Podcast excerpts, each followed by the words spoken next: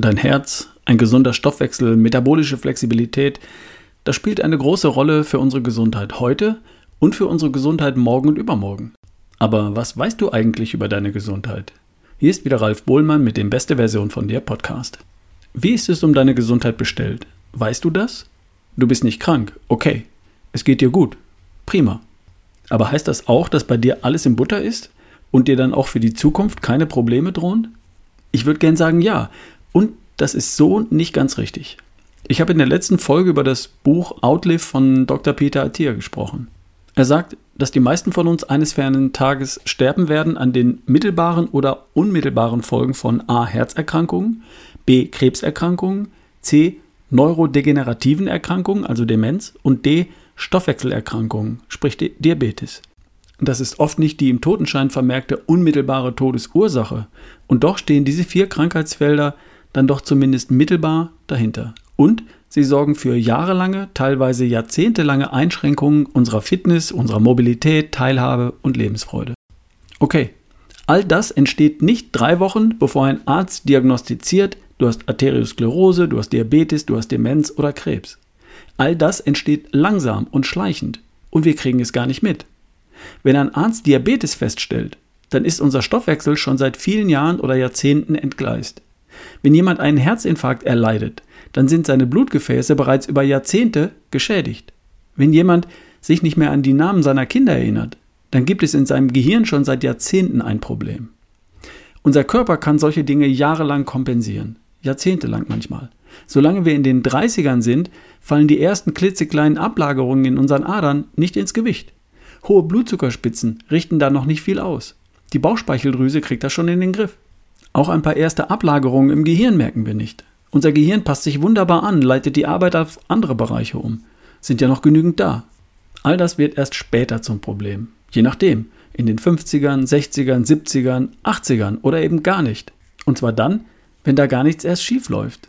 Wir kennen alle Menschen, die bereits in den 50ern oder 60ern an einem Punkt sind, wo Dinge aus dem Ruder laufen. Bei anderen erst in den 70ern oder in ihren 80ern. Irgendwann erwischt es aber scheinbar jeden, wenn nicht vorher ein Unfall oder eine Infektion dazwischen kommt.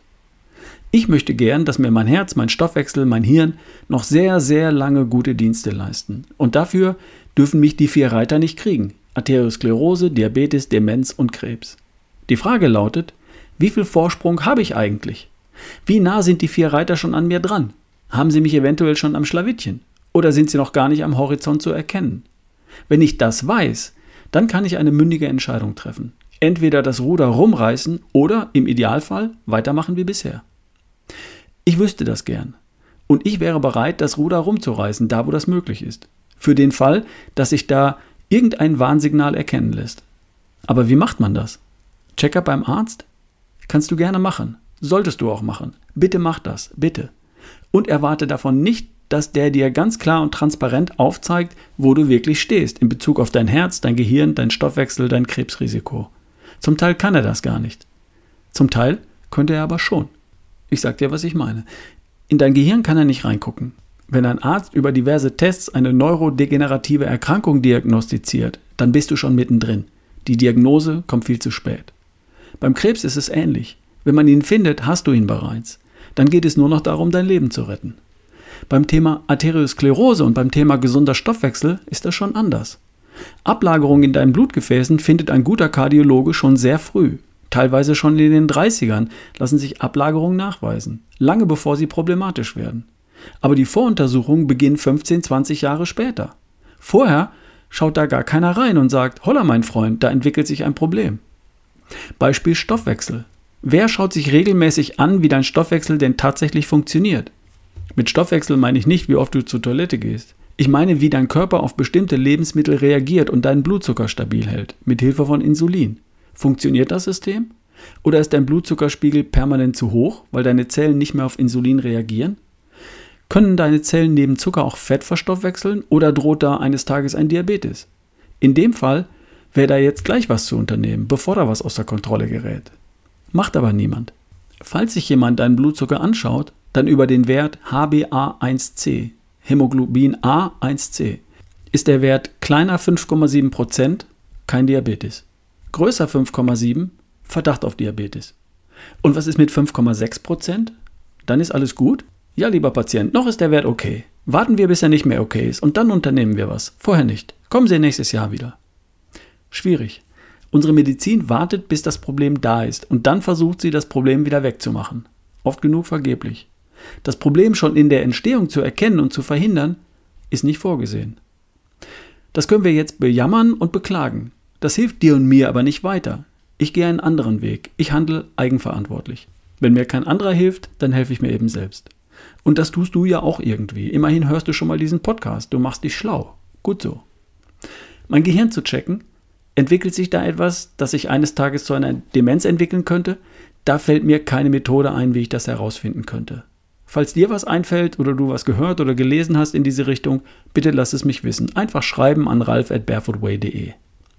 Zum Thema Herz. Ich war beim Kardiologen und habe mich umfassend untersuchen lassen. Keine Anzeichen für Schädigungen oder Ablagerungen. Sehr beruhigend. Check. Zum Thema Stoffwechsel. Ich habe immer mal wieder meine Blutwerte dahingehend überprüfen lassen. Nüchtern Blutzucker, nüchtern Insulin, Langzeitblutzucker. Keine Hinweise auf irgendein Problem. Wobei meine Werte jetzt nie super niedrig waren, eher ein Tick oberhalb der sogenannten Optimalwerte. Ich habe dann mal recherchiert und herausbekommen, dass das bei Menschen, die sich sehr low carb oder gar carnivore ernähren, nicht ungewöhnlich ist. Aber dabei völlig unkritisch. Also gut. Was ich nie gemacht habe, ist meinen Blutzucker selbst zu messen und zwar über eine gewisse Zeit, kontinuierlich. Ich wusste bisher also nicht, wie mein System auf bestimmte Lebensmittel reagiert, ob bestimmte Dinge Blutzuckerspitzen verursachen und wenn ja, wie hoch der Blutzucker dann dabei geht. Das ist aber super spannend und darum mache ich das jetzt. Ich habe mir kostenlos einen Blutzuckersensor besorgt und den trage ich nun seit Sonntagabend im Oberarm. Und was der mir bisher so anzeigt, das ist ziemlich spannend und eigentlich auch ziemlich überraschend. Was das genau ist, wie das funktioniert, was man dabei lernen kann, ich glaube, dafür lohnt sich eine eigene Folge und die kommt dann in den nächsten Tagen. Sei gespannt. Für heute noch mein Hinweis auf meinen Partner Coro, der Versender von haltbaren Lebensmitteln in Bioqualität. Versand in sinnvollen Verpackungsgrößen, in möglichst nachhaltigen Verpackungen. Die Waren werden direkt vom Erzeuger gekauft, der Zwischenhandel wird ausgelassen und das bedeutet mehr Geld für den Erzeuger und gute Preise für dich. Ein Riesensortiment an Nüssen, Samen, Mehlen, Trockenfrüchten, Kaffee, Snacks, Proteinkrispies und vieles, vieles, vieles mehr.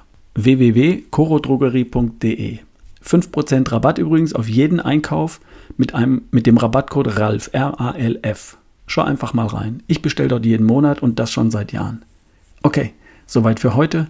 Wir hören uns die Tage. Dein Ralf Bohlmann.